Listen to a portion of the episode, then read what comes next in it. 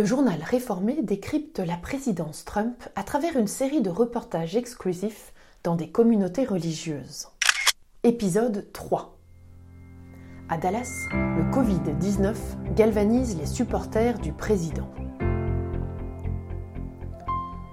77% des chrétiens évangéliques aux États-Unis sont confiants, voire très confiants, dans la réponse apportée par le président américain au coronavirus. En particulier à Dallas, au Texas, parmi les évangéliques conservateurs de la méga-église First Baptist.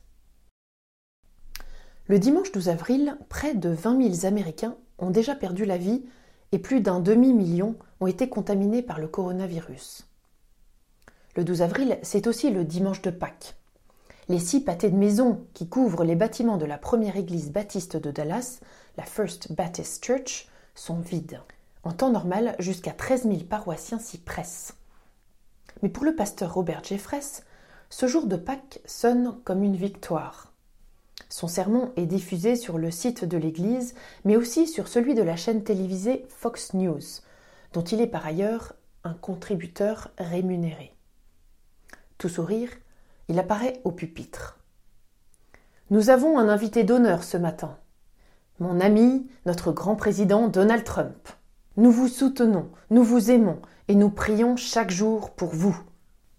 Le président américain avait en effet annoncé qu'il regarderait ce dimanche de Pâques le sermon de Robert Jeffress. Robert Jeffress est de loin le pasteur évangélique le plus ouvertement en faveur de la politique de Donald Trump tout comme ses paroissiens qui sont des baptistes traditionalistes sudistes. On compte parmi eux certaines des familles les plus riches de Dallas, mais la congrégation est relativement mixte, selon Michael Mooney, auteur de plusieurs enquêtes sur cette communauté. Ils ont tous en commun d'être très conservateurs et de soutenir le président sur tout, même quand il se contredit. C'est surprenant, explique Michael Mooney.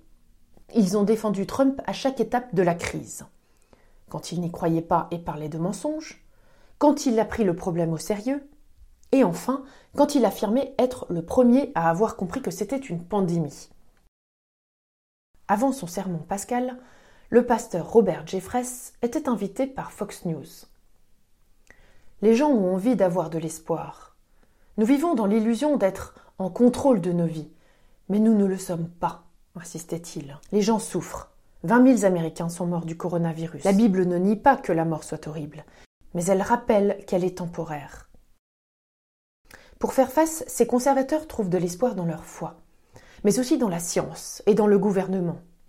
Il n'y a aucune tension entre les trois, explique John Fea, professeur d'histoire au Messia College. Normalement, les conservateurs rejettent la science, mais pendant cette crise, ils suivent les recommandations du docteur Anthony Fauci, l'immunologiste qui épaule l'équipe présidentielle.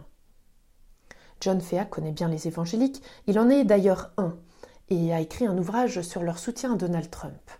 Alors ce que dit le pasteur Robert Jeffress ne l'étonne pas. Face à nos peurs, à nos anxiétés, la réponse pour un évangélique se trouve dans la vie spirituelle et la croyance en la présence de Dieu. Mais l'espoir de ces croyants vient aussi de Washington.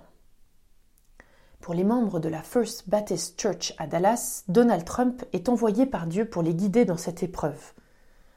Une sorte de Cyrus le Grand, un instrument de Dieu pour la libération de son peuple.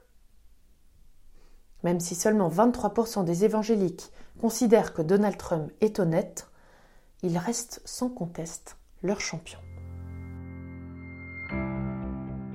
Un texte de Thomas Arms, lu par Élise Perrier et produit par le journal Réformé. Retrouvez l'épisode 4 dès le mois de juin.